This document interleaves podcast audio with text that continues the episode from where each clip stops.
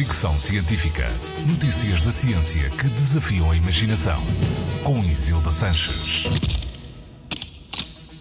Algumas cidades dos Estados Unidos estão a afundar. Um estudo publicado no Proceedings of the Natural Academy of Sciences concluiu que Nova York, Long Island, Baltimore, Virginia Beach e Norfolk têm áreas grandes que estão a bater muito rapidamente, ao mesmo tempo que terrenos mais estáveis começam também a ceder, aumentando o risco de problemas em estradas, carris de caminhos de ferro, alicerces de prédios, aeroportos, viadutos e condutas de gás e água, entre outras infraestruturas. Os autores do estudo chamam a atenção para a gravidade da situação e lembram que estas são áreas com muita população e grande densidade urbanística que têm sido negligenciadas do ponto de vista de manutenção e segurança.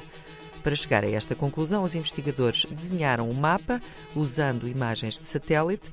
Nesse mapa estão assinaladas as zonas que historicamente sofreram mais danos, as que correm maiores riscos de abatimento futuro e onde se prevêem mais consequências para a saúde e infraestruturas. O mapa revela que grande parte da costa leste dos Estados Unidos está a afundar a uma velocidade de 2 mm por ano, com algumas zonas a chegar aos 5 mm por ano. A média anual global de afundamento do solo, provocado pela subida do nível dos oceanos, é de 4 mm. Este abatimento de terras pode até parecer lento, mas tem sido consistente nos últimos anos devido ao avanço das alterações climáticas e consequente de gelo. Em Portugal, todas as zonas costeiras correm riscos, mas Algarve, Lisboa e o estuário do Tejo e a região do Porto estão na zona vermelha devido à proximidade do mar e à densidade populacional. Fricção científica.